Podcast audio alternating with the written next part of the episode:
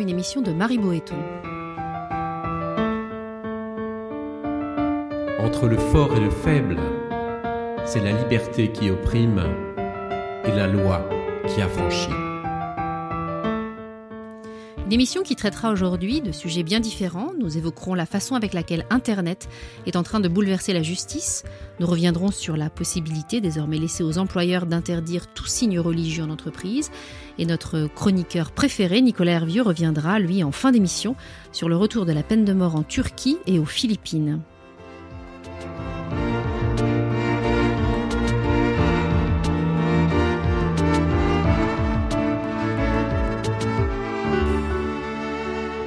Les tribunaux sont à l'aube d'une vraie révolution. Les décisions de justice devraient en effet bientôt toutes être mises en ligne. Des verdicts d'assises au divorce, en passant par les décisions prud'homales ou les délits routiers, tout y passera. Au total, 4 millions de décisions accessibles en un clic. Objectif convertir la justice à l'open data, la rapprocher des citoyens en jouant la carte de la transparence. De quoi permettre aux justiciables de comparer les jugements rendus et de prédire, statistiques à l'appui, leurs chances de gain devant les tribunaux. Pris de court par une évolution technologique qui les concerne, mais qui concerne aussi la société dans son ensemble, les magistrats rappellent, eux, leur attachement à l'individualisation des peines et des jugements et mettent en garde contre le fantasme d'une justice prédictive.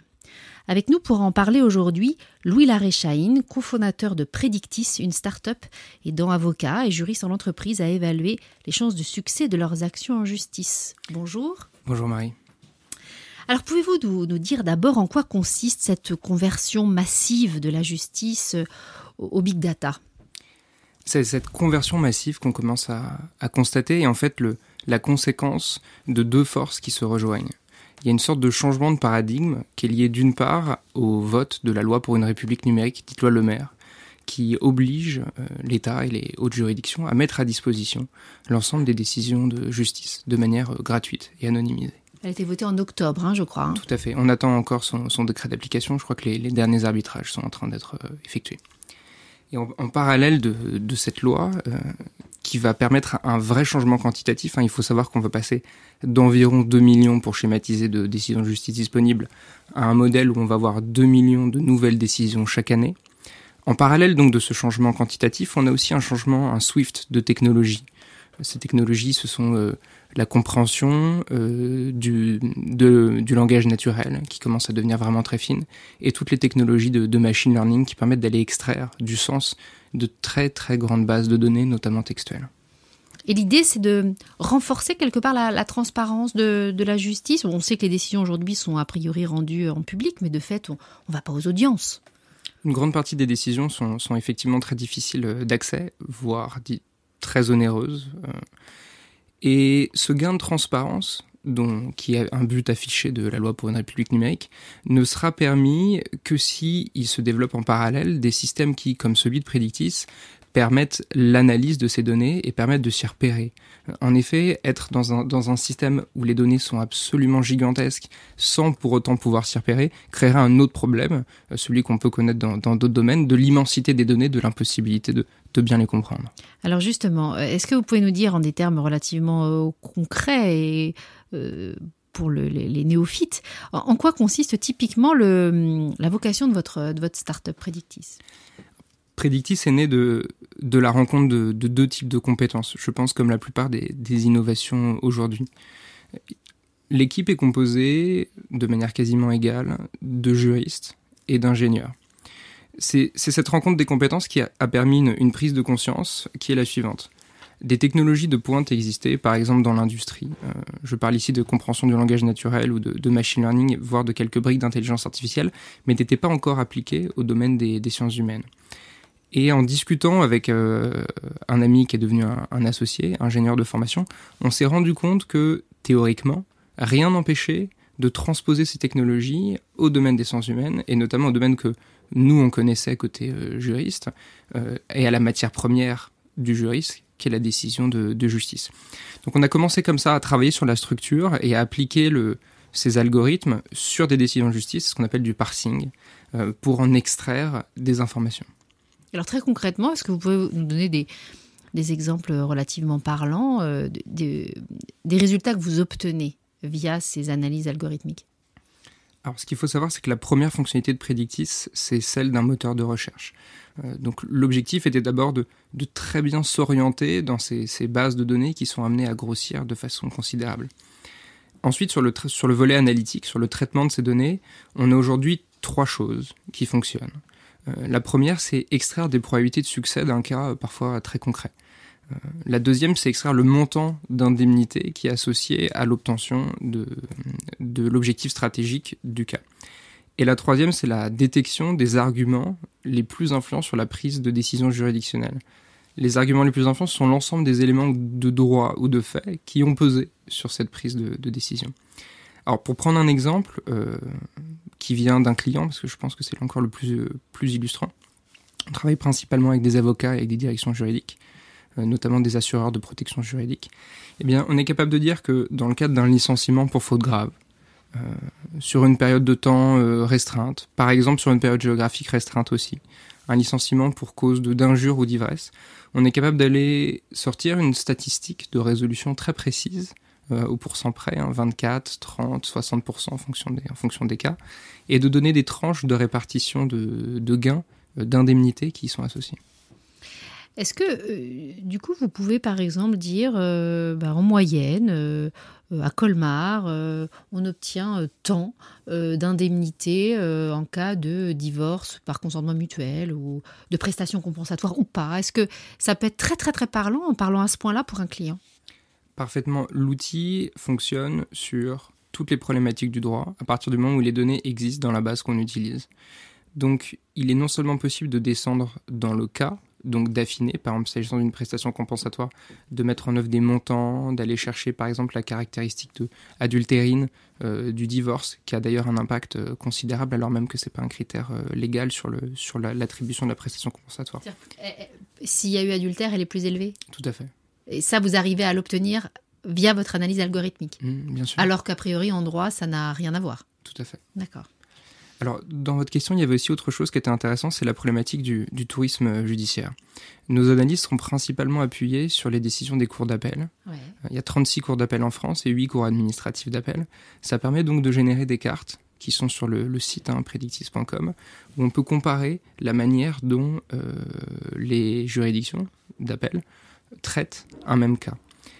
Euh, cette problématique du tourisme judiciaire, elle est, elle est pas si importante qu'on le croit. D'abord parce qu'on n'a pas toujours le choix du lieu de l'assignation. Même s'il existe des hypothèses où c'est possible, les cas d'école sont euh, le droit de la distribution, bien le, droit social. Dans le cadre de l'exemple du, par exemple, les prud'hommes, tout à fait. Dans le cadre de l'exemple du, licenciement que, que je donnais à l'instant, euh, on peut par exemple assigner au lieu de la signature du contrat de travail, au lieu de son exécution, ou bien au lieu du siège social de l'entreprise. C'est bien souvent le même euh, tribunal euh, qui est compétent, mais il peut s'avérer dans certains imaginez cas. un siège social à Paris et une entreprise ailleurs. Tout à fait. Et là, en fonction des résultats que vous obtenez, le salarié peut se dire j'ai tout intérêt à aller à Paris, vu la moyenne des indemnités qui sont euh, proposées par les prud'hommes euh, parisiens. Exactement. Alors là, il y a un arbitrage à faire entre le pourcentage de chances d'obtenir gain de cause et les indemnités qui sont associées. Vous pensez donc que ce risque de tourisme judiciaire, c'est-à-dire le fait de choisir sa juridiction, restera marginal? Alors il est marginal en tout cas, on, l'espère pour, deux raisons. La première, c'est donc ces, raisons euh, qui, tiennent, qui sont juridiques qui tiennent au choix ou à l'absence de choix du lieu de l'assignation. Et ensuite, ce risque qui nous semble également marginal, tout simplement parce que les chiffres, nous, on les a, on y a accès. Et en réalité, on se rend compte que s'il existe des écarts, bien souvent, ces écarts sont justifiés par des facteurs qui sont exogènes. Et par exemple, des problématiques euh, socio-économiques. S'agissant, si on reprend l'exemple du montant des prestations compensatoires, le, montant le plus haut en France est à Versailles, mais c'est pas parce que les juges probablement, c'est probablement pas parce que les juges ont tendance à être, euh, on va dire, plus sévères avec euh, le mari adultérin qui, qui divorce, c'est parce que le bassin d'emploi et la richesse des familles est supérieur et que le sacrifice fait par les, des femmes qui sont bien souvent des femmes au foyer dans cette région-là, sociologiquement parlant, est supérieur. Idem pour les prud'hommes. Si on est davantage indemnisé à Paris, c'est peut-être parce que les salaires euh, des salariés en région parisienne sont plus élevés qu'ailleurs? Complètement. La donnée brute est, difficilement euh, traitable. Il faut faire cet effort, cette exigence intellectuelle euh, de réflexion sur les écarts qui sont donnés par les chiffres. Il y a parfois 6, 15, 20% d'écart. C'est généralement justifié. Et si c'est pas justifié, c'est peut-être tout simplement parce qu'on n'a pas identifié la raison de cet écart. En revanche, on pourrait imaginer, euh, via vos chiffres, que euh, un tribunal soit euh, plus généreux, plus ouvert à tel ou tel contentieux ou plus sévère. Je pense par exemple, on dit parfois que Nanterre peut être plus généreux vis-à-vis de personnes qui se plaignent d'une mise à mal de leur, de leur vie privée. et que c'est plus intéressant d'aller devant les tribunaux de Nanterre plutôt que ceux de Paris ça, ça n'a rien à voir avec euh, le, les moyens financiers de la personne, de, la victime. C'est quelque chose que j'ignorais, que j'irai vérifier à l'issue de, cette émission. Euh, là, vous, faites, je pense, euh, écho à une peur, une peur qui est légitime. C'est celle d'un système algorithmique qui pointerait du doigt les options ou les opinions divergentes. Euh, nous, en France, on a tendance à favoriser les petits villages gaulois qui sont en désaccord, qui l'expriment et qui, luttent. Et on a de nombreux exemples dans l'histoire de la jurisprudence française d'opinions divergentes qui ont fini euh, par s'imposer et qu'on considère aujourd'hui comme étant des choses euh, qui ressortent du, bon sens. Cette peur, on la comprend. après, l'outil qu'on a construit volontairement ne permet pas de faire des analyses magistrat par magistrat. Euh, on s'arrête à une, granularité par, euh, pour l'instant par euh, cours et probablement par chambre. Alors, ça ne trompe personne parce que un avocat qui connaît très bien la composition d'une chambre et qui, par exemple, met une balise temporelle au moment où la composition de la chambre évolue, aura une idée de la manière dont trancher. ça devient très pointu quand même. Mais ça devient très pointu.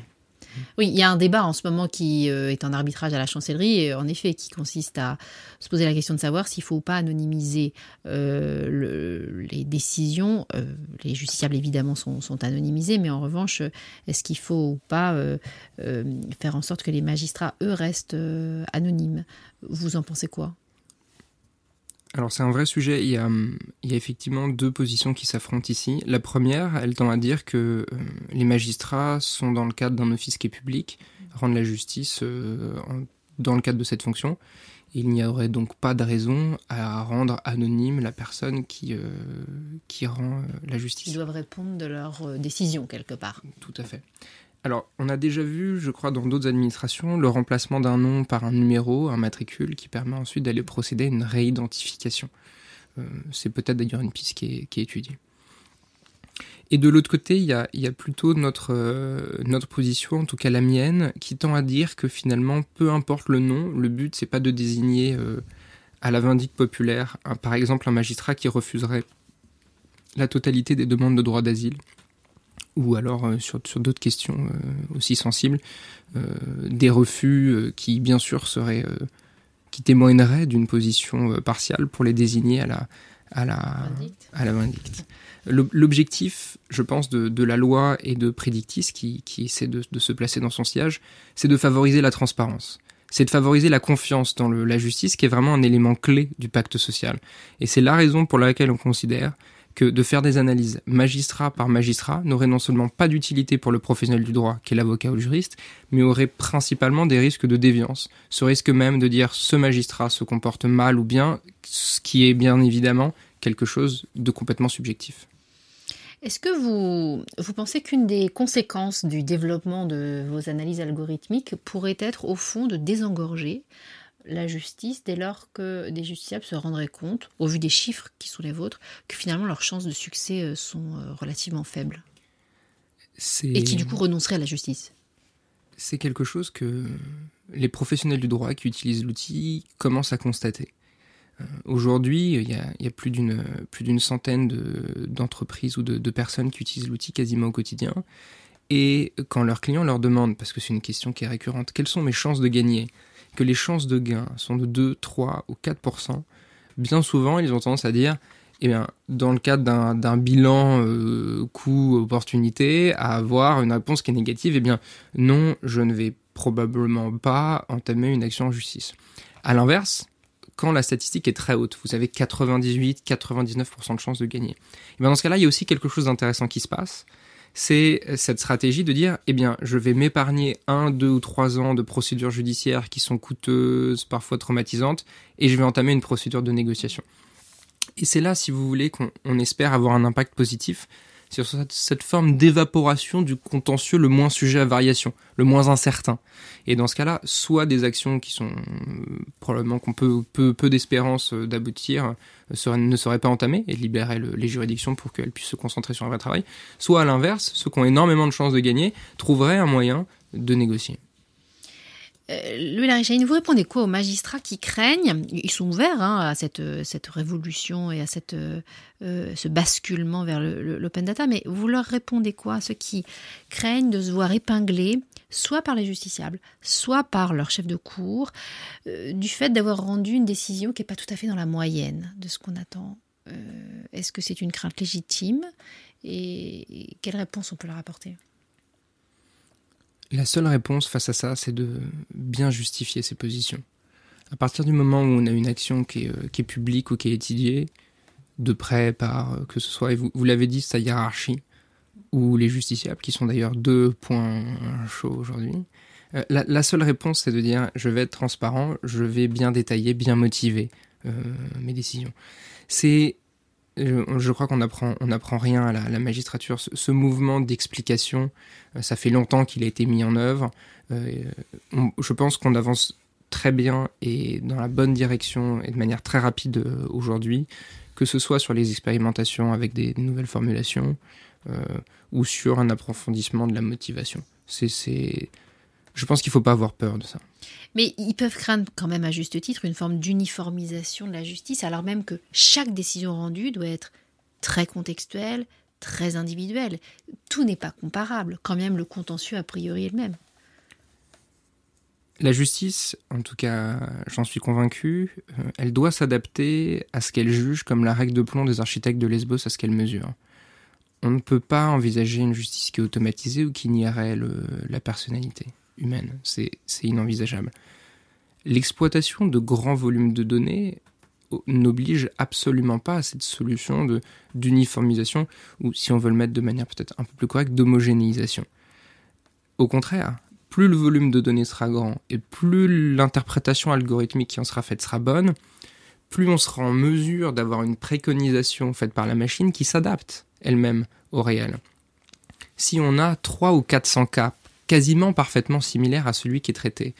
Eh bien, on peut penser que la préconisation, la prévision, la prédiction, si on va jusque-là, euh, sera nourrie de toute l'intelligence humaine, des magistrats, des avocats qui ont plaidé les cas, et donc aura quelque chose, un résultat qui, certes chiffré, sera néanmoins correct et conforme à cette même volonté de personnalisation de la peine qui y a eu précédemment.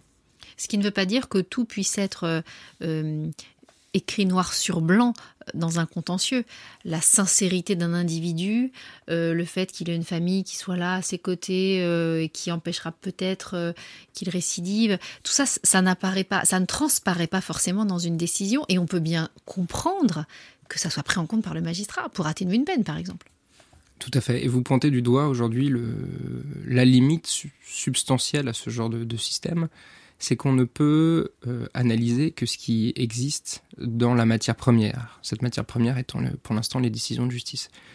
Alors, il n'est pas inenvisageable qu'à terme, mais là je parle de, on est dans la prospective, 20, 20, 30 ans, le jour où euh, les tribunaux seront, seront filmés, et que les intelligences artificielles sont capables d'aller détecter et collecter tout ce genre d'informations, jusqu'à la température, le taux d'humidité de la salle, les crispations du visage d'un prévenu ou d'un magistrat, qu'on puisse collecter ces informations et de nouveau les, les traiter.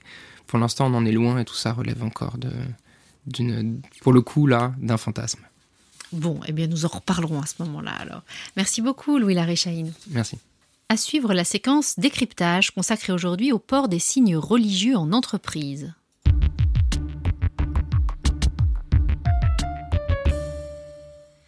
Je voulais revenir aujourd'hui sur une décision très commentée rendue début mars par la Cour de justice de l'Union européenne concernant le port visible des signes religieux en entreprise. Les juges ont en effet rendu deux décisions concernant deux femmes musulmanes licenciées pour avoir refusé de retirer leur voile, l'une en France et l'autre en Belgique. Ces deux décisions sont à la fois très claires et aussi beaucoup plus nuancées qu'on ne l'a dit. Car si la Cour a considéré comme non discriminatoire le fait d'interdire de tels signes au travail, elle n'en a pas pour autant accordé un blanc-seing aux employeurs. Les juges ont en effet bien précisé à quelles conditions une telle entrave à la liberté de religion pouvait être acceptée. Retour au texte. La Cour précise d'abord que le règlement intérieur d'une entreprise interdisant le port visible de signes politiques, philosophiques ou religieux ne constitue pas en soi une discrimination directe. La volonté de l'employeur d'afficher une image de neutralité vis-à-vis de ses clients est, selon les juges, parfaitement légitime, et ce, au nom de la liberté d'entreprise. Il concède toutefois qu'il s'agit d'une discrimination indirecte, puisqu'un tel règlement désavantage de fait les personnes adhérant à une religion ou à des convictions données. Mais dès lors que cette discrimination s'applique de façon proportionnée et qu'elle sert un objectif légitime, comme l'image de l'entreprise, elle est selon eux acceptable. La Cour nuance toutefois immédiatement cette position de principe. Elle précise en effet que cette politique de neutralité doit être, je cite, poursuivie de manière cohérente et systématique et s'appliquer de façon générale et indifférenciée. En clair, les femmes voilées ne doivent pas être les seules à faire les frais d'un tel règlement. Seconde nuance de taille, la Cour considère que cette neutralité ne s'applique pas identiquement à tous les salariés, qu'elle ne peut viser que ceux n'étant pas au contact de la clientèle. Les salariés cantonnés à un travail de bureau ou ceux en poste sur des plateformes d'appel peuvent donc, eux, manifester leur religion. Voilà pour le cas belge. Mais après se positionner sur une seconde affaire, française cette fois, la Cour complète immédiatement sa jurisprudence. Dans ce second contentieux, le contexte était très différent puisque l'entreprise en question n'était pas régie par, par, un règlement intérieur appelant la neutralité, autre différence de taille, la salariée, qui était voilée lors de son embauche, avait été licenciée après la plainte d'un client ayant réclamé en vain qu'elle retire son voile. En l'espèce, les juges ont considéré que l'employeur n'avait pas à tenir compte des souhaits du client. La seule raison valable pour interdire le port d'un signe religieux lorsqu'aucun règlement intérieur ne l'exige, c'est, selon les termes de la Cour, la nature ou bien les conditions d'exercice de l'activité, comme la sécurité par exemple. Le client, lui, n'a rien à exiger. Ces deux décisions sont d'une portée considérable puisqu'elles s'appliquent à l'ensemble des juridictions européennes. Alors, elles ne devraient pas euh, toutefois vraiment bouleverser le droit français en vigueur. L'article 2 de la loi El Khomri euh, voté l'an dernier dispose déjà, je cite, que le règlement intérieur d'une entreprise peut contenir des dispositions inscrivant le principe de neutralité et restreignant la manifestation des convictions des salariés.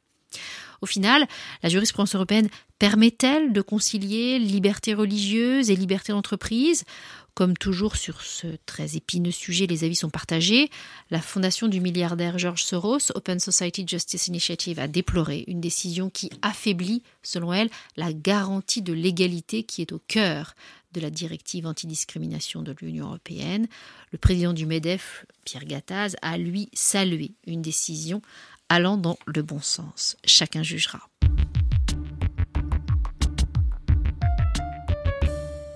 Vous écoutez Amicus Radio, l'émission Angle droit. C'est désormais l'heure de retrouver la chronique de Nicolas Hervieux, juriste à l'université Paris-Ouest Nanterre. Bonjour Nicolas. Bonjour Marie. Les familles des martyrs, les familles de nos héros ne doivent pas s'inquiéter. Je crois, si Dieu le veut, que le Parlement fera le nécessaire à propos de vos exigences sur la peine capitale. Ces mots ont été prononcés en Turquie le 18 mars 2017. Leur auteur est Recep Tayyip Erdogan, président de la République de Turquie. Et il ne tient pas un tel langage par hasard. Après le choc de la tentative de coup d'État du 15 juillet 2016, aussi spectaculaire qu'intrigante, Erdogan semble rompre une à une les amarres qui reliaient la Turquie à l'état de droit. Ce fut d'abord l'instauration de l'état d'urgence, qui s'est inscrite dans la durée et persiste encore à ce jour. Puis très vite, de gigantesques purges qui ont visé la société civile ainsi que la fonction publique turque. De l'université à l'armée, en passant par la police, la presse et la magistrature, plus de 43 000 personnes ont été arrêtées et plus de 100 000 ont été limogées ou suspendues. Mais ce n'était manifestement qu'un simple prélude. Sous couvert de lutte contre ce qui est désigné comme un virus factieux, le mouvement guléniste, accusé d'être responsable de la tentative de putsch, Erdogan ne cesse de vouloir renforcer son pouvoir. Même étriqué, sa victoire au référendum du 16 avril 2016 ne peut manquer d'accélérer ce mouvement. En effet, la réforme constitutionnelle ainsi entérinée revient à faire disparaître la quasi-totalité des contre-pouvoirs institutionnels et vient inscrire dans le marbre de la Constitution la toute-puissance présidentielle. Surtout, pour contrer les tensions autour de ce résultat contesté, Erdogan semble tenté par une fuite en avant. Quelques heures à peine après la proclamation des résultats du référendum, il a ainsi relancé l'idée de favoriser un retour de la peine de mort, soit par la voie parlementaire, soit, à défaut, par un nouveau référendum. Mais une telle perspective reviendrait à franchir une ligne rouge au regard des engagements européens de la Turquie. Dès octobre 2016, le Conseil de l'Europe prévenait la Turquie. Appliquer la peine de mort est incompatible avec l'appartenance au Conseil de l'Europe. Et au lendemain du référendum, le 17 avril, la présidence de la République française tient le même discours. Un référendum sur la peine de mort en Turquie constituerait une rupture avec les valeurs et les engagements pris dans le cadre du Conseil de l'Europe. En 2017, une telle fermeté contre la peine capitale ne saurait surprendre. Pourtant, le refus absolu de la peine de mort n'est pas une valeur européenne aussi ancienne que cela.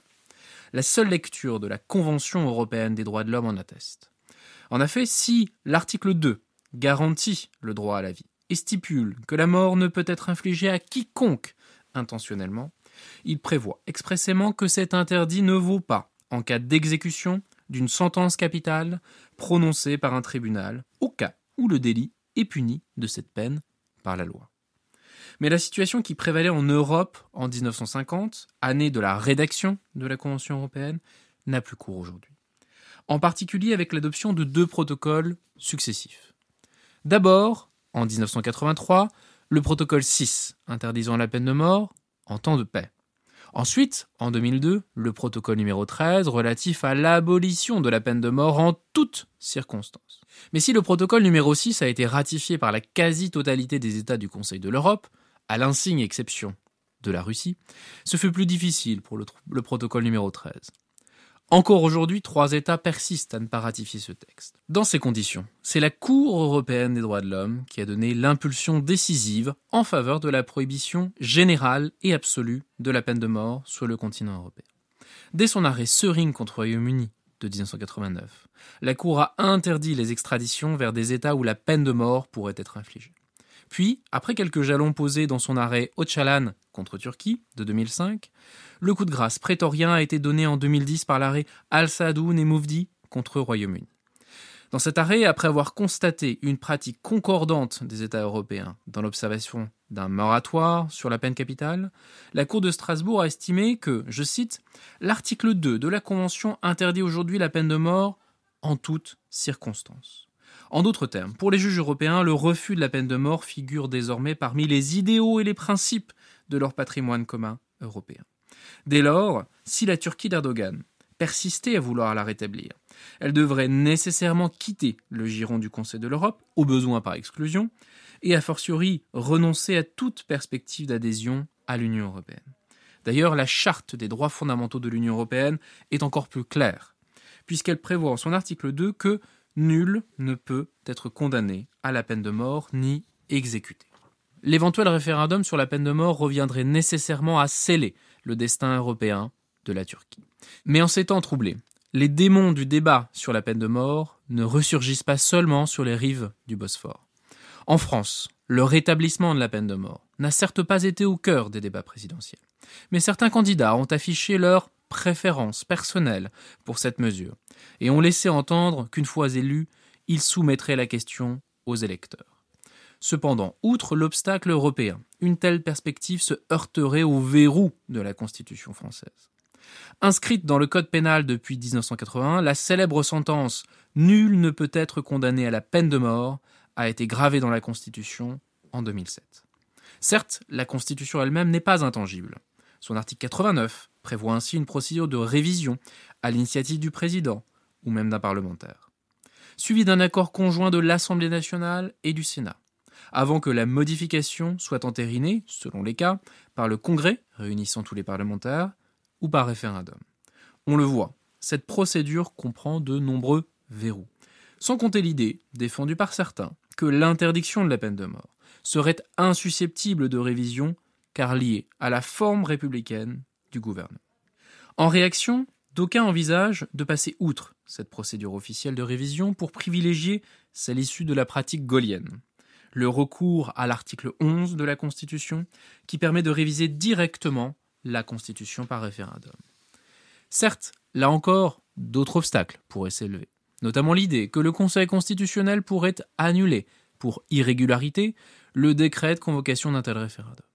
Mais en définitive, même patiemment élevé, toutes les barrières juridiques peuvent finir par céder sous les coups de boutoir du populisme. Seules resteront alors les barrières morales et le souvenir des mots de Victor Hugo La peine de mort est le signe spécial et éternel de la barbarie.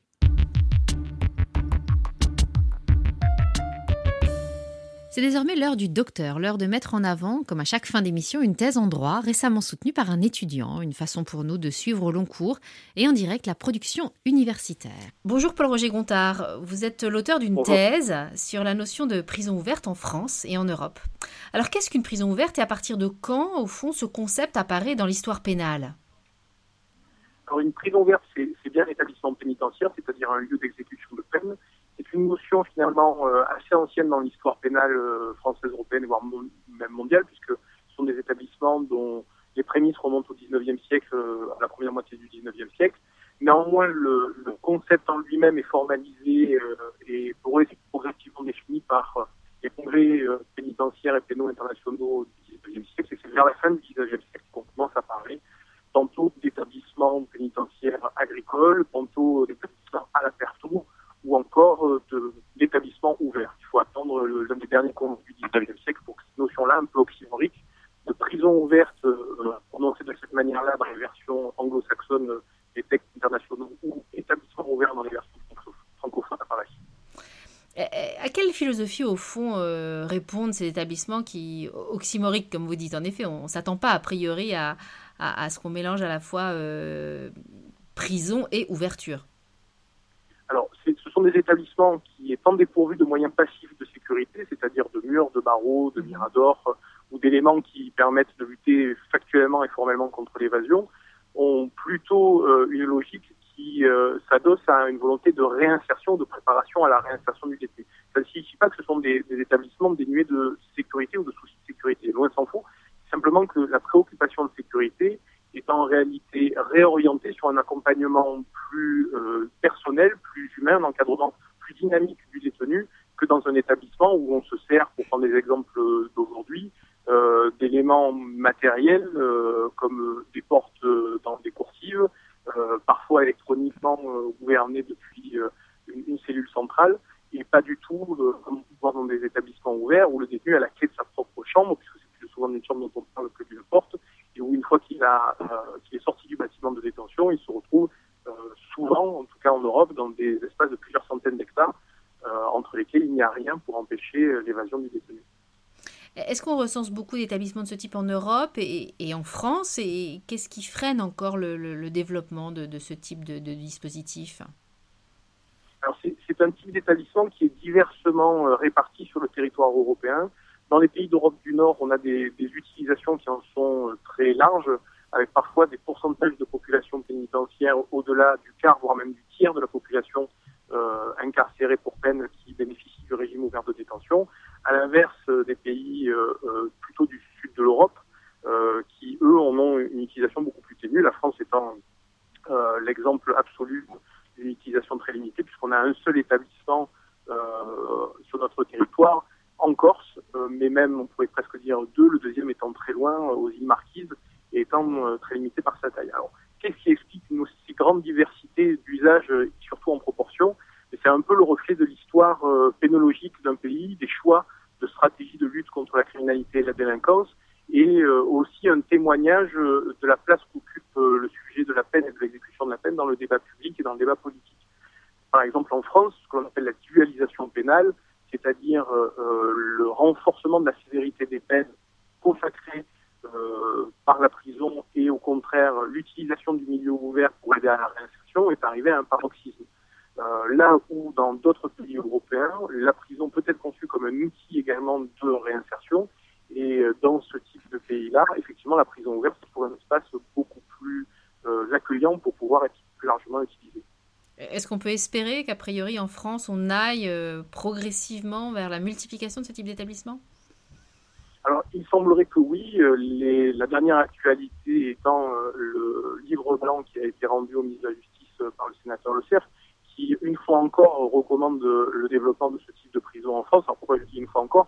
Parce que depuis maintenant une petite demi-douzaine d'années, et ça se renforce d'année en année, euh, à la fois les acteurs politiques, mais aussi du monde pénitentiaire, euh, les accompagnants de la société civile euh, militent ou proposent des typologies d'établissements avec des niveaux différenciés de sécurité et de plus en plus parlent des prisons ouvertes comme une solution préparatoire à la libération.